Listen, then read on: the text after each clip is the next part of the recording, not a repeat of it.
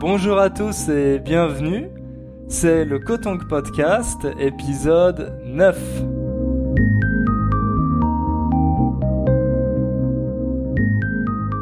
Si c'est la première fois que vous écoutez ce podcast, hmm, sachez que je le fais pour aider les personnes qui apprennent le français. Chaque semaine, il y a un nouveau podcast sur un sujet différent et avec ce podcast, vous pouvez vous entraîner à comprendre quelque chose en français. Si c'est un peu difficile, vous pouvez utiliser la transcription de ce podcast.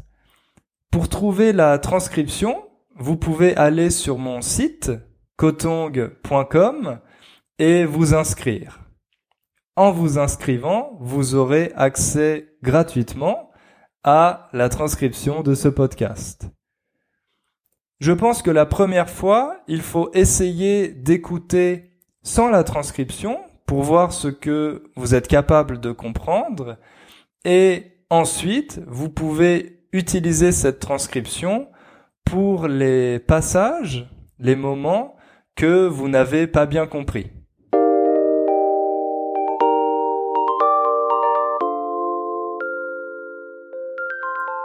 Notre sujet du jour, hmm, il est très intéressant parce qu'il concerne beaucoup de domaines différents.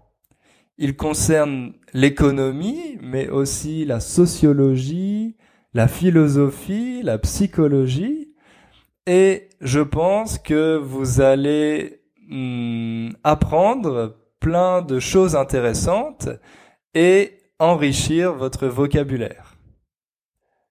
Est-ce que vous avez déjà entendu parler de la guerre froide? La guerre froide, c'est une période de l'histoire, au XXe siècle, pendant laquelle il y avait deux camps qui étaient opposés. Le camp des Occidentaux, avec les États-Unis, et le camp des Soviétiques, avec l'Union soviétique. En français, on l'appelle l'URSS, l'Union soviétique. Hum, alors, vous savez que cette guerre froide, elle s'est terminée à la fin des années 80. Et depuis la fin de la guerre froide, c'est le modèle capitaliste qui domine dans le monde. Dans presque tous les pays, le capitalisme s'est imposé comme le modèle économique à suivre. On dit souvent que c'est le seul modèle qui puisse fonctionner pour nos économies. Mais pour que le capitalisme fonctionne, il faut produire de plus en plus de richesses. Chaque année, les pays doivent produire plus que l'année précédente. C'est ça qu'on appelle la croissance économique. Quand un pays produit plus de richesses que l'année d'avant. Cependant, depuis les années 70, certains groupes et certains économistes veulent montrer que la croissance a des effets négatifs pour l'homme et pour l'environnement. Ces personnes disent que la croissance, ça n'est pas forcément une bonne chose, au contraire. Ils réclament la décroissance, Autrement dit, de ralentir progressivement la production dans les pays développés. Ça veut dire euh, aux États-Unis, au Japon, en Australie, au Canada, dans les pays européens. Ces économistes qui recommandent la décroissance disent que les pays développés doivent changer leur mode de développement. Ils doivent arrêter de rechercher la croissance à tout prix.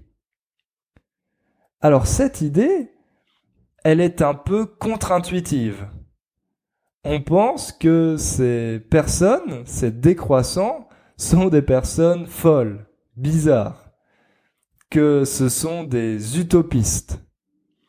On imagine qu'ils veulent un retour vers le passé, à l'époque du Moyen Âge et que en réalité, on ne peut pas vraiment appliquer leurs idées. Mais malgré ça, hmm, leurs idées deviennent de plus en plus influentes. Il y a de plus en plus de personnes qui s'intéressent à la décroissance. Évidemment, la décroissance, ça concerne l'économie, mais pas seulement. Ça concerne aussi notre vie quotidienne, nos habitudes, comment nous consommons, les choses que nous achetons, comment nous nous déplaçons. Pour toutes ces choses, les décroissants recommandent de changer complètement nos modes de vie. Donc aujourd'hui, on va se demander si la décroissance est possible. Et comment, à notre échelle, on peut appliquer la décroissance? Est-ce qu'on peut changer nos modes de vie pour avoir un meilleur impact sur l'environnement, mais aussi pour nous sentir mieux, pour avoir une vie qui peut-être a plus de sens. Vous êtes prêts à parler de décroissance? Alors, c'est parti.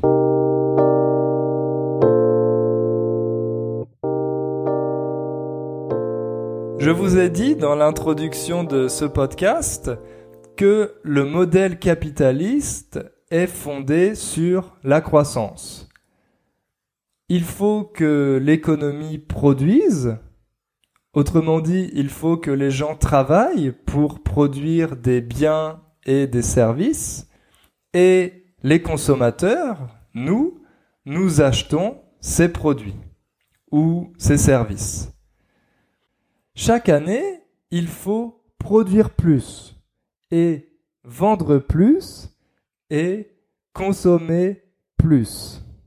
Hmm, les décroissants pensent qu'il s'agit d'un cercle vicieux.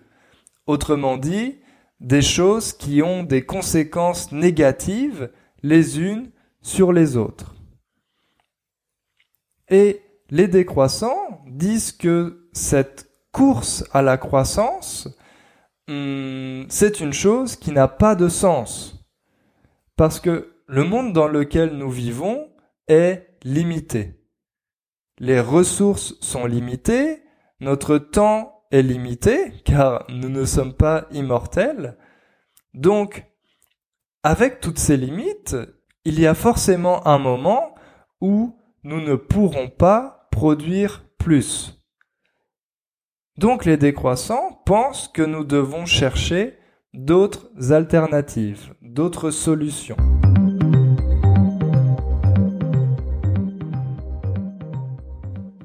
Cette course à la croissance, hmm, elle est impossible à long terme, mais en plus, elle a des conséquences négatives sur l'environnement.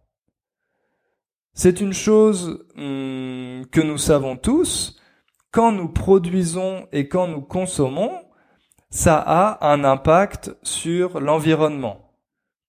Par exemple, les usines dans lesquelles nous produisons des voitures ou des téléphones portables, elles utilisent beaucoup de ressources et ensuite elles polluent.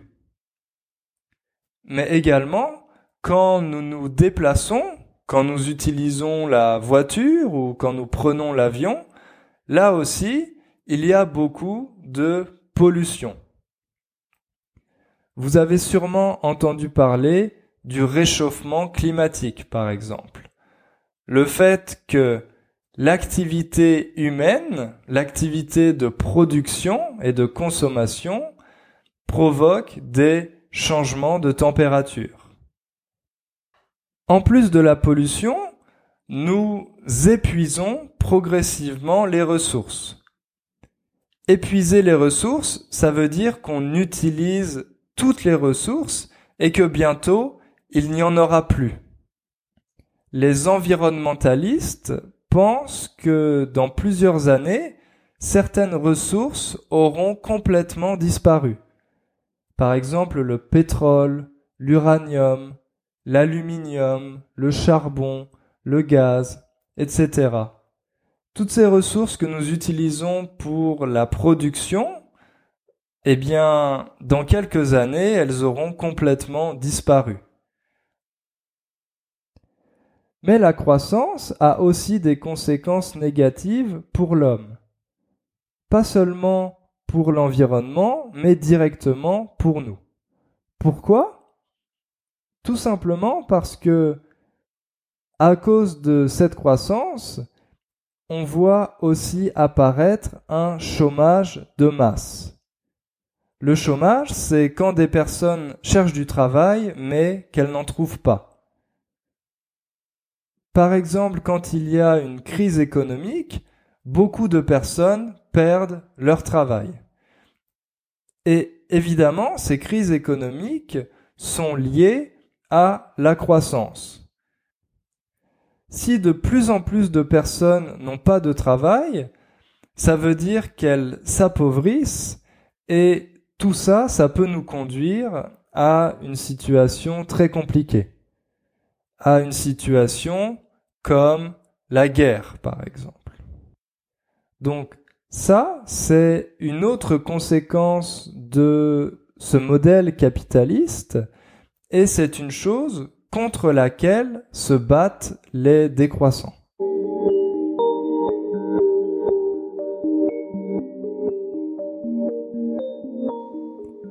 Alors maintenant, on va parler un peu plus en détail de ces décroissants de ces personnes qui soutiennent l'idée de décroissance. D'abord, hmm, je vais vous parler un peu plus en détail de leur philosophie. L'idée de la décroissance, c'est de sortir de la logique du toujours plus. Plus de produits, plus d'objets, plus de vêtements. Il faut produire plus, vendre plus, acheter plus. Ça, les décroissants pensent que c'est une mauvaise logique et qu'il faut adopter une philosophie, une logique complètement différente. Le problème avec la croissance, c'est que nous nous concentrons exclusivement sur l'avoir, sur la possession de choses la possession de voitures, de maisons, etc. Et on ne se concentre plus du tout sur l'être, sur la personne que nous sommes, sur nos valeurs, sur hmm, les choses que nous avons envie de faire. On se concentre exclusivement sur les choses que l'on possède. Et quand on fait ça, on a tendance à ne plus se poser de questions. Les décroissants pensent que si on possède moins de choses, en réalité, on peut vivre mieux. Parce que nous avons moins de frustration. On ne passe pas notre temps à acheter de nouvelles choses, à chercher des choses à acheter. Mais on se concentre sur des choses qui sont plus importante. Évidemment, cette transition, elle doit se faire progressivement. Petit à petit, il faut réduire la production mondiale. Si on décide d'arrêter de produire du jour au lendemain, les conséquences vont être dramatiques.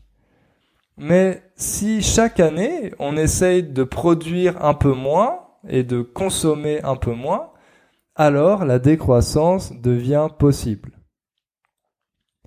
Bien sûr, ce sont les pays développés qui doivent montrer l'exemple, parce que dans les pays développés, les habitants ont déjà suffisamment de richesses pour vivre. Par contre, dans les pays en voie de développement, évidemment, on ne peut pas recommander la décroissance ces pays doivent encore augmenter les richesses pour pouvoir répondre aux besoins primaires, par exemple la nourriture, l'éducation, la sécurité des habitants. Pour faire ça, tous les pays doivent se mettre d'accord pour moins polluer. La pollution, c'est un problème qui nous concerne tous. Ce n'est pas un problème qui concerne uniquement les États-Unis ou la Chine ou les pays de l'Union européenne. Ça concerne tout le monde. Donc, si nous voulons réduire la pollution, tous les pays doivent se mettre d'accord. Vous savez qu'il y a une organisation qui s'appelle euh, la COP et cette organisation essaye d'encourager les pays à se mettre d'accord pour réduire la pollution, pour réduire les émissions de CO2. Malheureusement, récemment, le président américain a décidé de sortir de ces accords. Les États-Unis ne vont pas respecter les accords de Paris. Et ça, personnellement, je pense que c'est un peu dommage.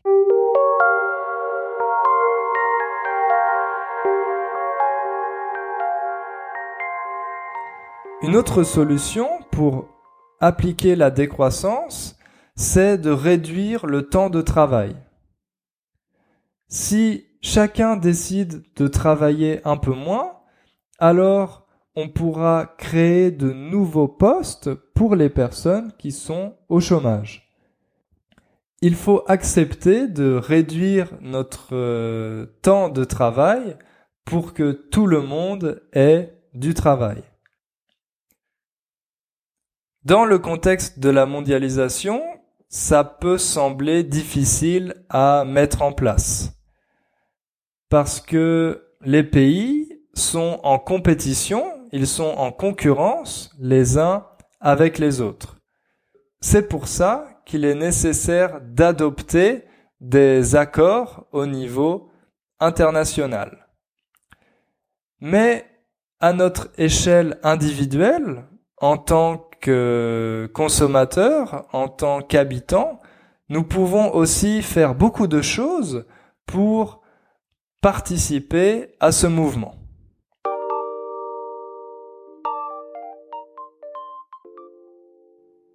La décroissance, évidemment, ça concerne d'abord notre vie quotidienne. Les décroissants essayent de consommer moins. Ils essayent de voir quels produits sont vraiment nécessaires et quels sont les produits dont ils n'ont pas besoin ils savent que la publicité crée des besoins. Les entreprises veulent nous faire croire que nous avons besoin de ce nouveau téléphone ou de cette nouvelle voiture. Mais quand on pense à ça un peu plus, on se rend compte que finalement, nous n'avons peut-être pas besoin de toutes ces choses. Ces choses ne sont pas vitales pour nous. On a tendance à croire que posséder plus de choses va nous rendre plus heureux. Mais en fait, beaucoup d'études ont montré que ça n'est pas le cas. Quand vous achetez votre première voiture, vous êtes très content parce que ça vous offre de la liberté, ça vous permet de vous déplacer plus facilement. Mais si vous achetez une deuxième, une troisième et une quatrième voiture, ça ne va pas du tout augmenter votre bonheur. Ça ne va rien vous apporter de plus. Donc, la première chose à faire, c'est de consommer moins. Il faut aussi favoriser le recyclage. Le recyclage, c'est quand on trouve un moyen de réutiliser les produits que l'on a jetés. Par exemple, quand on jette quelque chose à la poubelle, eh bien, cette chose peut être recyclée pour créer un nouveau produit. C'est ça qu'on appelle le recyclage. Les décroissants essaye aussi de privilégier le partage plutôt que l'achat. Il pense par exemple qu'on peut prêter sa voiture à son voisin plutôt que d'acheter une nouvelle voiture.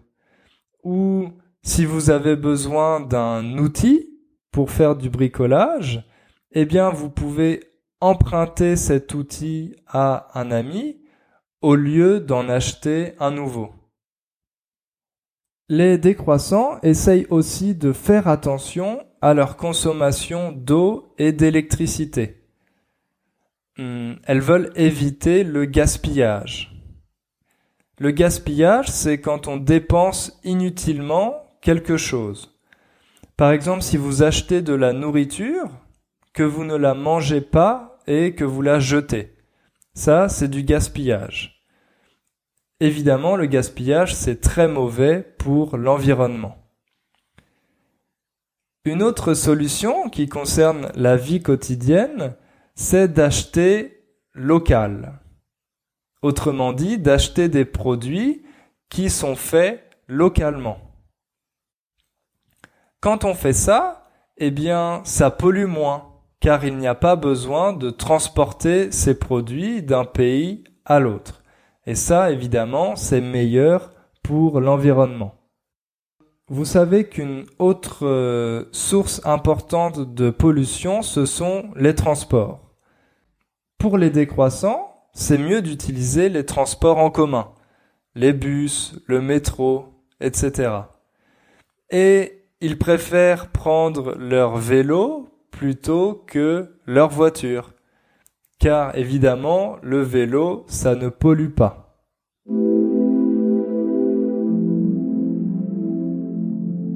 Une autre chose que les décroissants essayent de changer, c'est le travail. Dans nos sociétés capitalistes, le travail a une place centrale. Mais ça n'a pas toujours été comme ça. Dans d'autres sociétés ou à d'autres époques, comme au Moyen Âge, le travail n'était pas forcément la chose centrale. Mais maintenant, dans nos sociétés capitalistes, c'est le travail qui définit notre identité. Il définit notre statut social et nos conditions de vie grâce au salaire que l'on gagne. Pour monter dans la hiérarchie sociale, il faut travailler dur. Évidemment, ça, ça implique de faire beaucoup de sacrifices. On sacrifie son temps et on sacrifie son énergie. Ça peut entraîner beaucoup de pression pour les gens beaucoup de stress. Il y a une maladie qui est apparue il y a quelques années qu'on appelle le burn-out. Cette maladie est liée à la pression, au stress dans les entreprises. Comme les salariés sont de plus en plus stressés, eh bien parfois ils n'ont plus du tout d'énergie.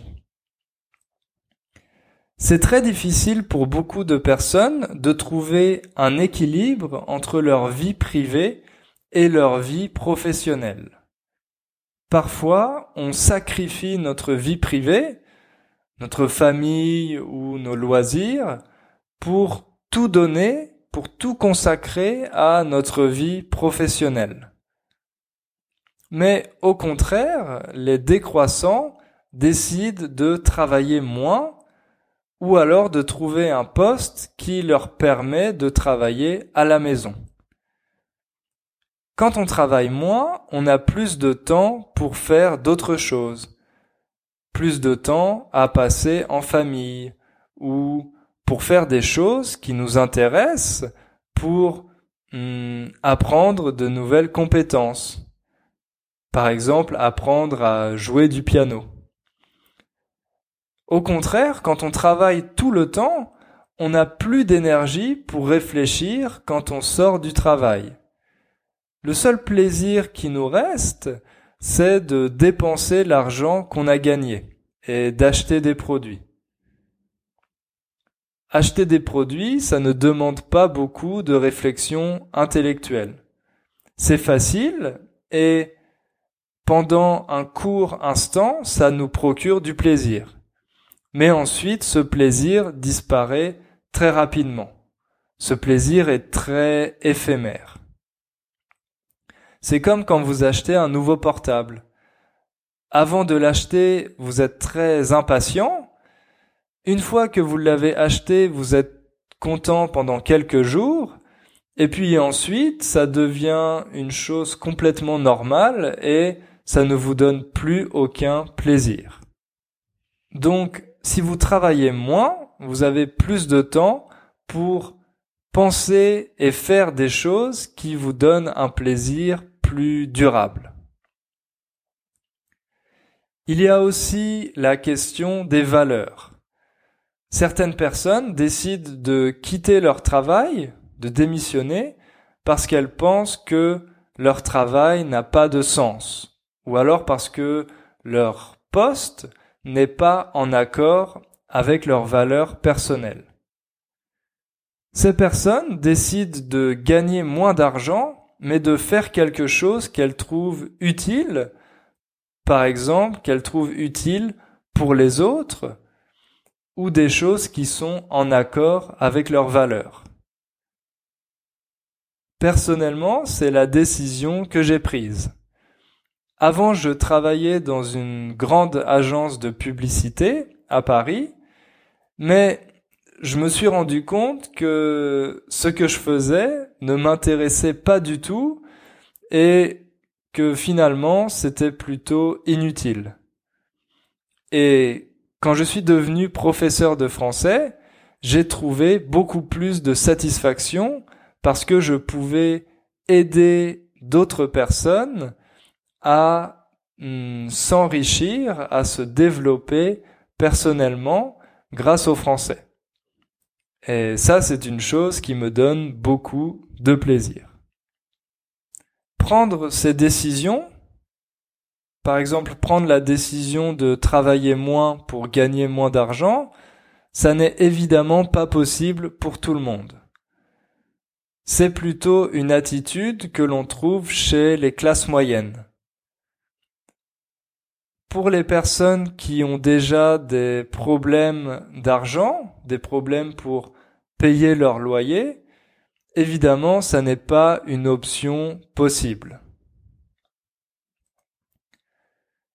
Ça, c'est une des critiques que l'on fait parfois au décroissant. On dit que la décroissance est réservée aux personnes qui ont déjà de l'argent et qui n'ont pas besoin d'en gagner plus. Je pense que tout le monde peut s'inspirer de la philosophie de la décroissance. On peut se poser des questions sur notre consommation, sur notre travail et essayer de changer un peu nos habitudes.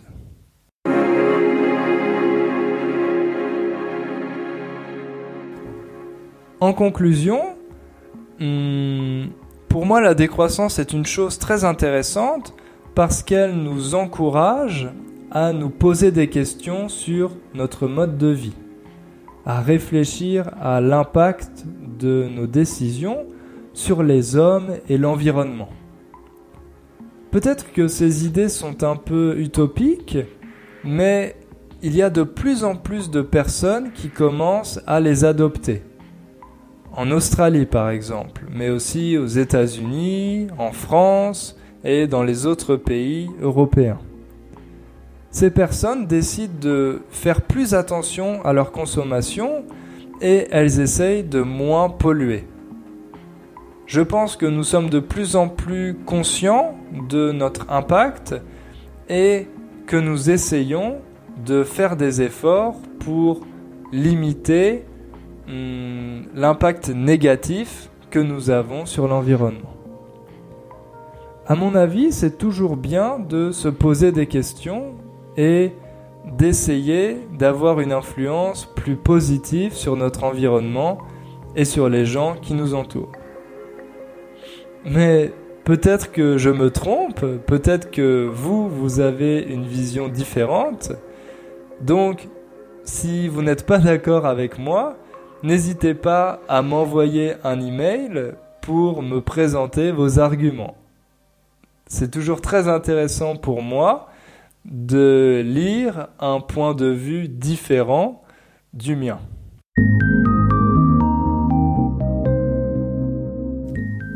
C'est tout pour aujourd'hui. Nous arrivons à la fin de ce podcast. J'espère que vous avez passé un bon moment et que vous aurez envie d'écouter ce podcast plusieurs fois. La semaine prochaine, nous allons parler d'un sujet complètement différent, d'un sujet plutôt psychologique, puisque je vous parlerai de l'expérience d'un chercheur américain qui s'appelle Stanley Milgram. Donc passez une bonne semaine et on se revoit bientôt.